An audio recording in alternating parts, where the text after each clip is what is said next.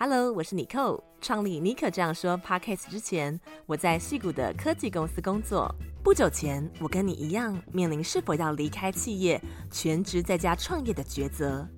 但我不想拿掉名片上的头衔后，不知道怎么介绍自己。于是我决定把题目改成复选题，运用不离职创业开拓我的副业。现在，我是一位品牌教练和自媒体创业者。透过个人品牌，我建立超过十种以上的多元收入，实现边旅行边工作的梦想。我创立尼可这样说 Podcast，分享品牌、自媒体和艺人公司经营的秘方，协助更多人将副业发展成赚钱的事业。因为你值得坐在驾驶座，拿回人生的自主权，改写自己的人生故事。在一个星期的一开始，不知道大家今天上班的这个动能怎么样啊？希望大家都能够活力满满。在节目一开始呢，想要跟大家分享，我最近收到有一位刚毕业的学员，他叫十趴马克，他是一位理财部落客啊。那他是参加我的十周的一对一的教练课程，呃，那他毕业之后呢，写了一封信给我，他说，身为一个创作小白，一开始有很多的疑问，也会在创作的路上卡关，像是要怎么样找到自己的品牌定位啊，怎样的文章才会有人看，怎么样才能接到业配，以上这些问题啊，只要持续做，或许可以找到答案，但是要花多少时间才能找到方法，对的方法？快的话可能几个月啊，慢的话难道要三年或是五年？人生有多少个三五年能不断消耗啊？他说我的这个教练课程就像是七龙珠里的精神时光屋，是短时间的修炼场所，把创作者会遇到的问题浓缩在十周里一一击破。精神时光屋的一周，如同创作者的一个月。尽管会觉得有一点压力哦，但是会让你更有信心的前进。用更短的时间知道自己该做什么，该朝哪个方向经营。那我这位学员十趴马克，他可能也跟你一样啊，是一个斜杠创作者，所以或者是现在想要开始斜杠经营自媒体或个人品牌。他说，身为一个时间有限的斜杠创作者，他非常推荐我的教练课程给大家，而且这个效果非常的好哦。十二月只剩下两个礼拜了，我呈现一个半休假的状态。我即将要在明天一早呢，带我的父母去 San Diego，去南加州旅行四天三夜的一个小旅行。但是呢，我回到湾区之后，还是会开放这个呃有限的名额，大概三到五个有限的名额，可以跟我预约三十分钟的个人品牌免费见检哦。如果你不知道怎么样开始第一步，或者是你现在在经营个人品牌自媒体上面不断的卡关，或者是一直没有办法变现呢，都非常欢迎你跟我预约这个免费三十分钟的咨询，用三十分钟的时间带你拨云见日，找到未来经营的方向，让你跨出稳健的下一步。有兴趣的人呢，都可以打开今天的节目资讯栏。那希望在资讯当中见到你喽。想不到明年只剩下两个礼拜了，时间过得真的是非常的快。我在每年的年底啊，会去看一下我今年订阅了哪一些的电子报，或者是哪一些的付费的一些呃杂志媒体呀、或者是一些读物啊。那我发现我今年订的最呃物超所值的一个呃线上的媒体，就是《华尔街日报》的中英文对照的这个呃。订阅方案哦，那很多听众呢也从我这边拿到了跟《华尔街日报》就是和风传媒合作的这个优惠的订阅方案哦，然后他们说对他们的英文啊或者是商业的思维都有很大的帮助。那所以呢，如果你想要把握最后两周有这个优惠的订购方案，让你在明年二零二四年的一月一号一开始哦，其实你一定啊，这个优惠方案就开始 kick off 了，就开始。你就能够阅读 unlimited 没有上限的，而且没有广告的中英文对照的《华尔街日报》的线上版本哦。那他们每个月呢，还有一些沙龙讲座啊，还有这个非常优质、内容很扎实的电子报。所以如果你有兴趣的话呢，欢迎打开今天的节目资讯栏啊，我把《华尔街日报》和风传媒合作的这个优惠订阅方案也放在了那边，你可以去参考一下哦。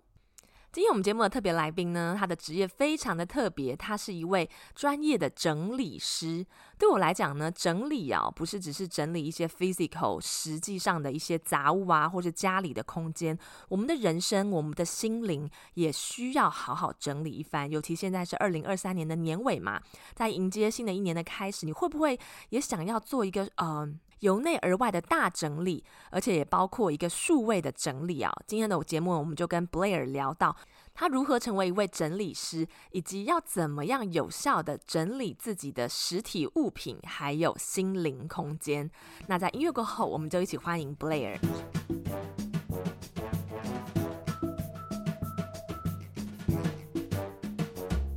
Hello，各位听众，大家好，我是整理师 Blair。我很好奇，就是说，呃，Blair 当初是怎么样呃成为一位整理师的？我会成为整理师，真的是从小就开始有有迹可循的。就我从小的兴趣其实就是整理收纳，还有跟家里有关的事物。因为我就发现，我小时候就非常的喜欢拿着一条抹布在家里到处擦啊擦，然后会没事翻箱倒柜，可是是为了要去把 抽屉重新整理好。然后最近我在跟家里的姐姐们聊天的时候，才发现说，我小时候在玩玩具啊，如果有一个娃娃屋，嗯、我会喜欢把家具全部都摆好。然后就拆掉，就是我不会玩到家家酒那个角色扮演的部分，我玩的就只是前面那个把家具跟他所有的房子内的东西 setting 好，然后我就心满意足了。嗯，那后来呢，再更长大一点，可能小学、国中都会去朋友家玩，我就会开始帮朋友整理房间，嗯，会不自觉的就是说，哎，我可以帮你整理玩具，帮你整理书桌，嗯。然后，对，那是我在大概高中或者大学一年级那段期间啊，嗯、因为我很喜欢在学校图书馆去看居家整理、居家布置的那一排，就是居家生活相关的书，就发现哦，原来这在日本是个职业，因为当时有非常多相关的书籍都出出版了，比方说《断舍离》，或是刚刚提到的金藤麻里惠的《怦然心动人生整理魔法》，嗯，然后我才知道哦，原来我喜欢做的事情可以成为一份工作，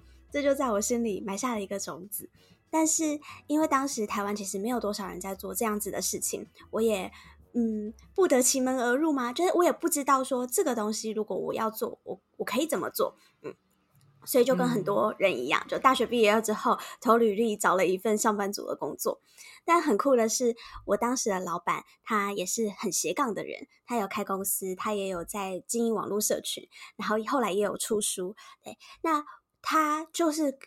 这种很开放性的人，所以他就告诉我说：“诶，没关系啊，你有想做的事情，你就可以尝试看看呐。因为他那时候的说法是，你喜欢唱歌的话，嗯、你就买个设备，在家里开直播唱给大家听。那你喜欢看电影的话，你就在网络上写你的观影心得，写写影评，然后可以把你看过的东西分享给大家。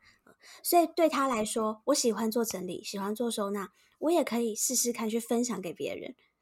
我就是在他这样子的鼓励下，开始自己尝试接案。那一开始当然是从亲朋好友开始，对，然后后来越做越有心得，然后也开始找到一些管道可以去进修，然后后来呢，就正式的就开始离职，然后呢，就开始我的自由接案之路了。哦，原来是这样子，所以就是从小就有这个整理控，算是一个整理控啊，很喜欢嗯、呃、这个居家环境事务井井有条。OK，那在进入我们接下来聊的时候，可能先帮大家介绍一下整理师这个职业到底主要是在做什么的呢？嗯，好，那我想反问你，就是如果你听到这个职业的话，你脑袋大概会浮现什么画面呢？或是你觉得我们做什么的？嗯，我想说，你们是是专门去协助个人或者是组织进行物品的整理和空间管理，然后可以帮助一些可能呃物品比较繁杂，或者是说呃有人有公司刚搬家，那可能需要有人去帮他们建立整洁有序，然后容易管理的生活或者工作环境。对，这是我脑中想象你们的这个工作的内容。嗯，非常正确，而且讲的好好哦。就是你刚刚说到的是物品管理，嗯、这也是我们很希望可以带给大家的。因为很多人听到整理师的时候，大概会有两个反应。第一个是他们觉得我们就是居家清洁人员。所以他们想象的画面可能是我们在扫地、擦玻璃或者是洗东西。呃，那另外一个呢，会问说：“啊、哦，我听过，是不是做殡葬业的那一种？” oh, okay. 对，他们，他们以为我们是殡葬业的那种呃医呃礼仪师。嗯，OK。好，但的确，我们的工作呢，就是一般我会这样介绍，就是我会到你的家里面，然后帮你做整理、收纳、断舍离、空间规划，呃，然后并且教导你怎么维持。嗯但这其实的确就是物品管理。嗯、那不仅是住家，其实举凡公司行号、商店、仓库，甚至是电脑档案，都是我可以整理的领域。所以不见得是说要实体的物品，数位的档案、数位的物件，也是整理师的工作的范畴之一。呃，或者说这是我自己后来发展出来的，因为我发现说很多人其实。呃，实体的空间整理好之后，它的数位空间也会希望也可以很井井有条。呃、对，所以我后来有发展这一块。那目前大家比较熟知，我们还有在做的呢，就是搬家。呃、嗯，因为我也是在服务的过程中发现，诶，其实搬家也是一个让空间焕然一新的机会，因为它等于有一张空白的画布，嗯、可以让我们去替他从零开始规划。然后加上大家搬家前会觉得啊，打包要分类物品，要断舍离很麻烦，因为不想带那么多东西到新的家。嗯，然后到新家之后，就算有搬家师傅帮你把箱子全部都带到新家了，可是很多人真的都是一叠一叠，就是嗯，一箱一箱的堆在客厅，堆在房间，然后就不去拆了。只会从里面拿出需要的东西出来。没错，没错，嗯，对，所以在他们真的是从搬进去到真的可以正式启用这个家，可能中间会非常非常的久。嗯，那我们呢，就是可以协助大家在这个搬家的过程中比较减痛一点。呃、嗯，甚至我们叫这个叫无痛搬家，就是说前中后我们都帮你包办了。嗯，你就是让我们进去，然后最后你你家就是剪下贴上这样。哇。听起来真的是啊、呃！如果我家搬家的时候，我也要请一个整理师来帮我，因为我明我预计明年初可能会搬家，然后我现在这个家是已经住了超过五年了，东西非常的繁杂，嗯、对啊，刚刚听你这样讲，只要剪下贴上，实在就是把原本的梦叶变成这个梦幻哦的情境哦，嗯，对，你真的好会讲哦，对，我以后也要这样当 slogan。Blair 可不可以跟我们分享一下，在你当整理师的这个呃那么多年的经验当中，有没有什么整理的原则或是技巧是你认为最重要的，然后大家可以比较容易掌握的，然后你可以跟我们分享一下。嗯，OK，好，那我想要分享两个不同的观念，它分别代表着整理跟收纳。很重要的原则，嗯，那我先说说整理跟收纳有什么不一样，因为大家会以为，诶，这两件事不就是绑在一起吗？嗯，但其实啊，整理指的就是你要去思考物品跟自己的关系，然后要去决定要保留或丢弃。OK。那简单来说，就是大家说的断舍离，就是我拿起一个东西，诶，它为什么在这里？我还要不要留下它？嗯，那如果不留下的话，要怎么办？哎，就是这个叫做整理。那收纳呢，指的是把你留下的物品找到合适的空间去放置它，然后我们中间可以搭配一些技巧，让它是处于方便取用的状态。嗯，嗯，对。那所以这样子。这样子知道了整理跟收纳之后，来，我来访问你哦。假设如果没有先整理就开始收纳，会发生什么事呢？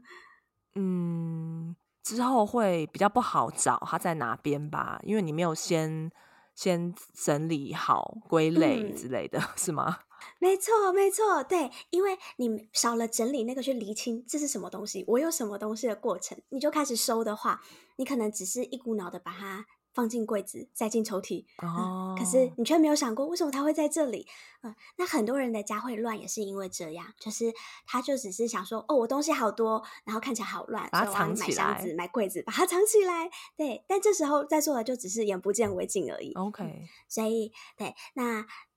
呃，知道了这两个的区别之后呢，我来分享很重要的观念。那关于整理的话，要分享一个口诀给大家，叫做需要、适合、愉快。嗯。嗯好，那在想着这三个口诀的时候呢，我们心里面的主词是自己哟，就是我需要、我适合跟我愉快。好，这个三个动词，它就像是一个漏斗一样。好，当你在家里整理的时候，你拿起一个物品，你就可以先去想，这个是我需要的吗？好，如果是的话，接下来第二层去想。这个是适合我使用的吗？嗯，好，那第三层再去想，我持有它的时候，我使用它的时候，我的感受是愉快的吗？是正面是好的吗？OK，嗯，好，对，那这个口诀呢，我觉得可以当做一个 checklist，就是非常可以帮助大家去。厘清说这个东西要留不留，嗯，甚至是你在买东西的时候也可以这样想，你就可以知道，哎，要不要这个时候把它带回家？哎，真的耶，嗯，这是一个很好的判断的一个原则。嗯，没错。好，那以我用衣衣服来举例好了。好，很多人可能是。衣柜有非常多的衣服，他会觉得好，我需要洋装啊，因为我有一些正式场合会需要穿到它。好，那可能再进一步去想说，那它的颜色、风格、材质、款式、剪裁，好，这些是适合我自己的吗？还是我其实穿另外一件更容光焕发？嗯嗯。好，那第三个就是，诶，那我穿着它的时候，我对我自己的感觉好不好？哎，我会很有自信吗？神采奕奕吗？或者是这件会不会短到会让我觉得很要很担心曝光？或者是我可能某个地方粗粗的觉得不舒服，所以我整天都会觉得很别扭。嗯，这个都会是你感受愉不愉快的指标。嗯，嗯，那我自己对衣服有一个很很有趣的。呃，跟大家分享的想法就是，我有时候会想说，好，如果我穿这件衣服走在路上遇到前男友，好不好？来当做这件衣服要不要留下来？欸、我觉得 这是一个很很好判断的方式，哎，嗯，这样代表台代表说这件衣服你它足够有它的。呃，它是真的，呃，能够让你喜欢到这种程度，而且也可以撑得起这个场面。嗯，嗯没错，对，所以就是分享给大家各位听众，就是如果衣服很难抉择的话，可以这样子想。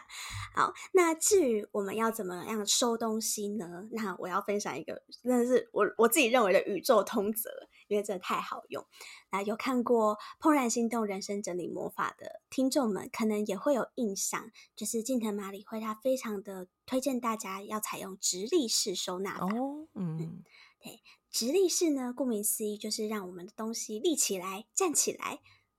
所以比方说，像如果你呃看过麻里惠他的作品的话，都会发现说，他都把衣服折得方方的，然后像书本一样立在抽屉里面。嗯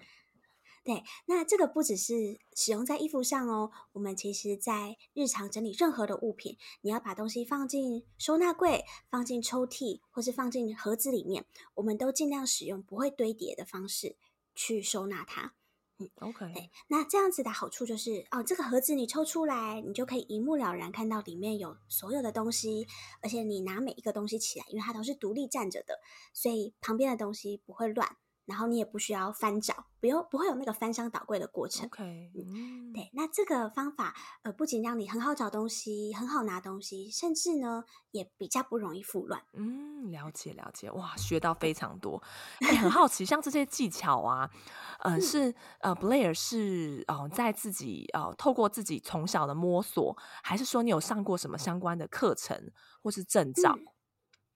哦，嗯，我有上过课程，然后也有考过证照，然后我是发现说，哦，原来我过去从小到大可能因为常常做，所以一些习以为常的方式，原来它其实是有原理存在的，嗯嗯，或者是说，哦，它被，嗯，它被统整过后，就发现，哦，原来可以这样子去传递，否则在上课之前，我都会觉得，嗯，为什么你会觉得？说不好啊，不就这样那样吗？嗯，就好了吗？对 对，就会觉得很理所当然。呃，可是呃，当要分享给别人的时候，你要让对方听得懂，然后也要告诉他为什么可以这么做。嗯。对，所以我觉得上课还是很有帮助的。嗯，了解。OK，嗯，那在你的这个整理的工作历经过那么多 case，你有没有印象最深刻、非常具挑战性的 case？就到现在还记忆记忆犹新，可能收个三天三夜还收不完的，嗯、有这种 case 吗？有哦。我第一个想到的比较难的是，我第一次帮人帮客户处理搬家的时候。嗯，哦，对，那个时候。搬家服务还没有被我们发展成一种模式，那只是刚好我的客户他需要搬家了，他就觉得，嗯、对啊，那个房子很大，很多柜子，可是我不知道怎么收，我也没有时间去收，那可不可以请你来帮我们做？嗯、然后甚至是他连打包他都不想自己来了，他就交给我们去打包。嗯、所以当时这个案子接下来是他帮我们叫了很多很多的纸箱。然后呢，这个女主人她她是独居的女性，然后她就是拖着一卡行李箱，然后就说：“好，那我要去我的另外一个别墅住几天喽，那这里就交给你们喽，拜拜。”然后她就走了，嗯、对，她就交给把她整间房子的物品交给我们。那她是一个.呃。很厉害的职业女性，所以她物物质生活非常的好。她有很多古董艺术品、包包，然后衣服也是非常非常多的。对，然后那个是那一次我非常非常的确定，就是我们的服务屋主一定得在场。我过去会这么强调，对，我过去会这么强调，但是有的时候屋主可能中理一下，我都会觉得哦，好好还可以应付，因为家里的东西可能就是那些，大概知道它被摆在哪个房间比较合逻辑。可是当是搬家的时候啊，你就会看着这一叠，想说，诶，这一叠都是过期的杂志，诶，我我们要搬去吗？他要吗？然后或者是，嗯、可是如果要打包的话，好，我很费工哦，就是因为要搬书，他需要特别的捆绑什么的。然后过程中，因为他也住在那个房子很多年了，所以大概有百分之五十的东西都是我们会怀疑说，这个要帮他搬去吗？他会不会想要丢掉？然后就会觉得很麻烦，嗯，嗯，然后。再加上是第一次处理搬家，然后也是第一次经手这么多物品的打包，嗯。那其实打包也是个很专业的事情，你要怎么放进箱子，怎么样让它防撞，然后怎么样才是师傅可以 handle 的重量，对，这些其实都有眉眉角角在。可是当时真的不知道，就只能边包边摸索，然后中间还 Google 一下说，哎，这个 东西如果要包泡泡纸的话，可以怎么做？呃，嗯，那嗯，好，这只是搬家前而已。那搬运途中，当然就是哦，师傅帮我们把所有东西撤掉，然后搬去新家。但是另外一个考验才才来呢，嗯，因为这个屋。屋主他是从一个平面的，就是公寓里面的一层，然后搬到他自己盖的一个四五层楼的别墅。嗯，但我们当时对搬家是没什么经验的，所以搬家师傅帮我们把所有的箱子就搬到一楼就走了。哎，对，但其实如果以我们现在的做法，我们现在已经有 SOP 了嘛，我们会知道我们要在箱子标上它在几楼。呃，然后请师傅直接带到对应的空间，嗯，这样子大家就不用那么辛苦。嗯，可是当时不知道，他全部都箱子都集中在一起，所以我们还花了一些时间去把箱子放到对应的地方，然后才可以拆箱，才可以打开，才可以放进去。好，那第二个很痛苦的事情就来了，就是他的新家跟旧家的配空间配置，甚至是他的柜体，就他有。做很多系统柜嘛，可是都非常的不一样，嗯，所以没有办法像刚刚讲的那么理想，就是帮他剪下又贴上就好。我举个例子，就就非常的明显，因为他的衣服很多，他在旧家是他的主卧，有三面墙都打开都是衣柜，就有这么多，所以如果以挂杆来说，可能就是有七八百公分那么宽。可是，在他的新家呢，他居然没有做更衣室，他他就只有主卧，然后一个。就是像我们平常在可能大卖场会看到那个移动式衣柜的尺寸，对，对，对，然后我们就？哇，完全不知道怎么办。对，嗯，但是就只能很临时的去买那种呃杆子啊、架子啊，然后去帮他组那种可以自行组装的衣架，然后在某个他原本要当书房的空间，然后只能变成他的更衣室。就是跟原本想象的不一样，对，因为原本都会觉得、嗯、啊，物品收我们熟嘛，那收纳可以啊，拿到东西我们就知道放到哪里了。哎，其实不是，因为我以前的经验都是啊，人家家里就是那么大，然后就是那样子配，你要怎么去移动这些东西，不会差到哪里去。但是换到另外一个崭新的空间，哇，真的是另外一回事。但这样子，嗯、我刚刚说很痛苦的经历，然后一直碰撞，一直遇到问题的经历，它真的都是未来的养分诶，真的是你遇过，你就会知道，好，我以后要避免怎么，哎，我以后可以怎么避免遇到这件事情？好，那我们要有什么样子的规则？嗯、然后跟伙伴怎么沟通？然后甚至是前期跟屋主有怎样子的准备？这些后来都成为我们呃制定 SOP 的。一个经验，嗯，嗯对嗯，好，那这个是呃，我刚刚最直觉想到就是哦，很特别的经历。然后当然还有其他很有挑战性的，比方说，呃，呃，都很垃圾屋的啊，或者是完全不愿意断舍离的啊，或者是啊、哦，这个人真的非非常难搞，我们一直被他找麻烦的，哎、呃，这些如果是服务业的，哦、我觉得其实我们也是做空间服务的，所以也都会遇到。了解了解，哇！我觉得你们这个工作真的是很考很考验临场反应诶，尤其是如果屋主不在的话，你们要能够立即做做这个判断，对，然后还要嗯帮他做这个取舍，哇！讲到这个取舍和断舍离啊，我觉得在嗯、呃、我自己在整理我空间的时候，每次搬家的时候遇到某一类物品的时候，会让我特别的纠结，不知道该不该保留还是该。丢弃，嗯，好，那保留的话又应该要放在哪里？嗯，就是那种情感价值很高的物品，嗯，比如说一些老照片啊，嗯，其实那些老照片根本就也不太会拿出来看，嗯，但是又觉得很珍贵哦，嗯，那就会遇到就是说到底哦要不要该舍还是该留？嗯，那这个时候呢，遇到这这类情感价值很高的物品的时候，你会怎么样处理，或者建议你的客户该怎么办？嗯，嗯，好，那。我们通常我们在跟客人沟通物品是否断舍离，第一个就是拿出刚刚说到的那个口诀，你需要吗？你适合吗？你愉快吗？好，如果呃用理性面，他可以用这样子去想，那通常可以解决。但有的时候有情感的物品，像刚刚说的老照片，它就不是我需不需要或适不适合的问题，因为它就是一个很有纪念价值的东西。好，那这种东西如果当客人很舍不得的时候，首先我其实不会很强硬的要想要说服他说，哦，你一定要做取舍。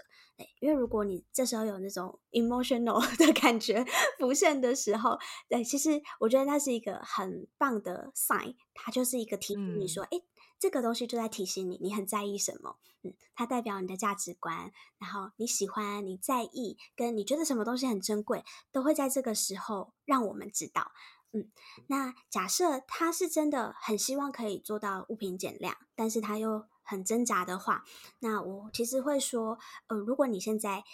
呃，你可以去理清说，你是因为执着于过去发生的某些事情让你舍不得吗？还是你是担忧未来可能会有的任何情况，所以你不敢现在下决定？嗯、呃，我们来去厘清，让你会丢不掉的那个核心原因是什么？嗯，那刚刚有讲到两个时态了，有。你可能是执着于过去，你可能是担忧未来，那还有第三种呢？是你可能很逃避现在。好，比方说，嗯、因为呃要看老照片，我觉得那个脑袋会爆炸，我会掉入回忆漩涡，我好我好像没有那个时间，那我先不要去处理好了。嗯、呃，有些人是因为这个原因，所以没有办法丢照片。对，那我们也会陪他去梳理说，那真正那个为什么你没办法处理是什么呢？嗯，我们来对症下药。嗯嗯，那呃，其实也可以跟大家分享，对于这种含有过去很多回忆的物品呢，我们也可以这样子去思考，这样子去转念，就是我现在珍藏是为了怀念过去的事情。嗯，对，这个东西可以触发我去想到过去的某些事情，很好的回忆。好，但是假设你现在居住的空间已经让你很束手无策了，你必须透过减量来去让你现在的生活。变得更好，那也请你相信，你现在舍去的东西、释出的空间，都会变成未来你呃新的生活进来的时候，它才有空间可以留在你的身边。嗯，因为我们人还是会不停的制造新的体验、新的回忆的。呃，那现在如果你的房间已经被塞满满，那就很像是呃，就是一个已经塞满的电子信箱，呃，新的信已经进不进不来了。所以你就可能没有什么余裕去体验未来更多更美美好的事情。嗯、真的，嗯，嗯对。所以通常这样子讲，大家就会，呃，那个心里面那个界定啊，就会更更明显。嗯，因为就算是很珍贵的回忆哦，就算是带有回忆情感类的事物，它可能也有等级之分嘛。就是哦，这个真的超棒，奶奶留给我的呃传家之宝，跟哦可能过去某个同学写给我的小纸条。那种回忆的物品还是有等级之分。那通常经过这样的沟通，在他们心里面，这个等级就会越来越明显。嗯，好，那也想分享一个口诀给大家的，又有另外一个口诀了。好，这个口诀就是也是怦然心动人生整理魔法出来的，就是当你如果真的对一个东西很舍不得，或是觉得丢掉它好像有点罪恶感的时候，你可以在处理掉它之前，好好的跟他说一声谢谢再见。哦，谢谢，再见。没错，嗯、对。那很多人这时候就会惊讶，哈，我要跟物品讲话，我都已经是大人了，我好像不是适合玩扮家家酒。嗯，但我觉得这个很感性的做法，真的非常适合很舍不得的情况。好，因为你会舍不得，一定是因为你跟这个物品过去有某些连接，好，或者是呃，它真的对你曾经很有帮助，然后以及你现在。觉得要发现，想说哇，以后就没有它了，你会很挣扎。所以谢谢跟再见的是，谢谢这个物品过去曾在你的身边陪伴你、帮助你跟支持你。那每个物品来到你身边都是有任务的，但要是今天它的任务已经结束了，它没有办法再让你需要、适合、愉快了，我们就谢谢它曾经在我们的身边，然后以及跟他好好的说一声再见。嗯，对，那这样子就自己的心里不会有遗憾。然后你也明确的表达对这个物品的敬意了，嗯，嗯，对，所以邀请大家，无论你是理性派还是感性派，如果下次有这种啊不知道要不要处理掉这个物品的时候，都可以拿出这个口诀看看，嗯嗯，好，那么最后呢，就是关于这个情感价值很高的物品，呃，我觉得当自己内心会对于一个物品浮现实用以外的想法的时候，就代表你们之间一定有过一些什么，就是你们的关系曾经发生过一些什么事。嗯、那我特地用“关系”这个字，就是因为关系是双向的，就是一个物品在这边，是我拥有它，跟嗯、呃，就是它会不会被我使用到？这这是两两回事哦，对，他在这边跟我会不会去用它，对，是不一样的。所以大家也可以去好好的，现在听到这边，你去环顾一下你的周围，去看每个物品，然后你跟他还有在建立连接吗？啊，你们之间还有爱吗？还是你把它打入冷宫很久了？嗯，这可以看出你们的关系。好，那我认为无论是跟物品的关系、跟人的关系、跟事情的关系，我们其实都可以用四道门。哦，好，有那个跳过，嗯，好，好，可以，我再讲一次没关系，嗯，那我们都可以来想想四道门去怎么穿越它，嗯，这四道门呢，分别叫做道谢、道歉、道爱，还有道别，嗯，那 OK，嗯，对，那这四道门，我觉得大家可能有听过，但我发现用在物品上也非常的实用。道谢就是，哎，谢谢他曾经在我们身边嘛，然后道歉是，嗯、哦，不好意思，我原来把你放这里放那么久。啊，我这段重新讲好了。好，那我们用衣服来举例好了。对，大家的衣柜里面可能都挂着那一件你很想穿、你买很久了，可是他迟迟没有机会出场的衣服，或是他很久、哦、超多件，对，或是他真的很久，就是永不见天日，很久很久了。对，那我们一样，我们就试着用四道门来穿越，就是哦，谢谢他曾经来你的身边哦，那一次我穿着你去喝喜酒，我真的超光鲜亮丽了，我得到好多人的称赞哦。然后道歉是不好意思，把你放在衣柜里那么久，都让你没有机会出场。嗯，就是因为我可能有其他的衣服了，我穿那些新衣服都来不及，所以一直没有机会回来穿你。然后道爱呢，就是告诉他你有多喜欢他，你曾经多么的重视他。嗯，就哦，那时候看到你的时候，在店里面闪闪发亮的样子，我就觉得我一定要把你买下来。我真的非常喜欢你的颜色，然后你穿在我身上的感觉。好，可是最后呢，我们要道别。好，可是呢，哦，我知道我的衣柜空间已经不够了，而且我可能身材已经不太一样了，所以我现在真的没有机会再让你来服务我。那我现在要好好跟你说再见，然后可能把你送到另外一个需要你的人的地方，让你继续发挥你的功用。就是用像这样子在心里面，嗯、或者你要讲出来也可以，对，嗯、跟你真的很舍不得的物品去想想看，你们之间有过什么？嗯、对，然后把你真正的感受说出来，不仅说给他听，其实是说给自己听。嗯，那当你很了解自己为什么做了这个决定，嗯嗯、哦，你过去为什么把它买下来？你现在为什么决定处理它？跟你未来它会有怎样子的呃情境？这些你都想过之后，其实这种舍不得的感觉几乎都会迎刃而解哦。非常喜欢你刚刚分享的，就是说，嗯、当你跟你过去的物品 say goodbye 的时候，其实是给你自己释出更多的空间，不管是实体的空间还是心理的空间，让你可以去制造未来的回忆，嗯、去体验更多的生活中的精彩。所以我觉得，其实整理师这个职业，你们不 仅是在整理实体上。的物品、物件和空间，你们整理的其实也是人生哦。我觉得这是一门很重要、很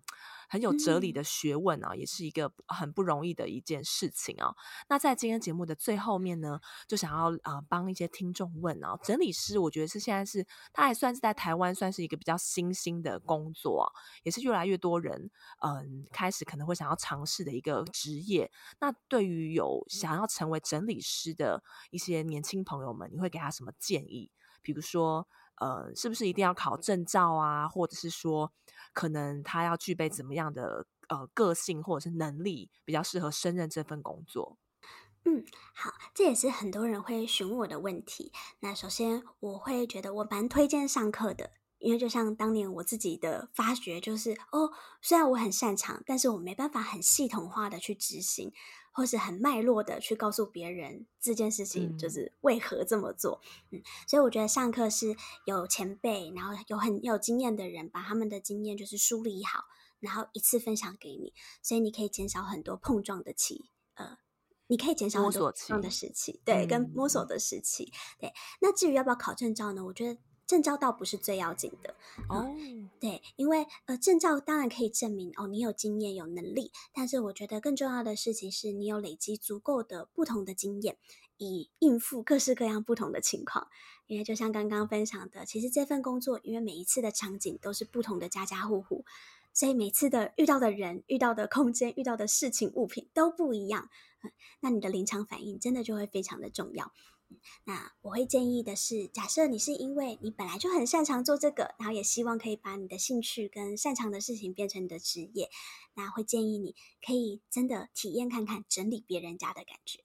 因为整理自己家跟整理别人家是完全不一样的事情哦。所以可以先从亲朋好友开始累积经验，从你熟悉的人或者是比较熟悉的空间开始去想想看，怎么帮另外一个人整理，怎么引导他去断舍离。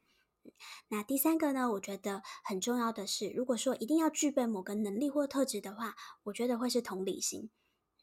哦，同理心啊，嗯，为什么呢？因为如果你本来就很会整理，然后甚至家里干干净净的人，你可能会没办法想象，哦，其实真的有人就是这么乱，他就是忙到他一点力气都没有去处理任何你觉得啊，就是顺手做一下就好的啦。又或者是，呃，你本来很擅长断舍离，你对物品的判断是很快的，可是就是会有人超级舍不得，呃、嗯，对。那当你具备同理心，你就比较能够站在他的角度去想，对，他为什么会做这个决定，嗯，然后我觉得这个可以更适切的去帮助到他。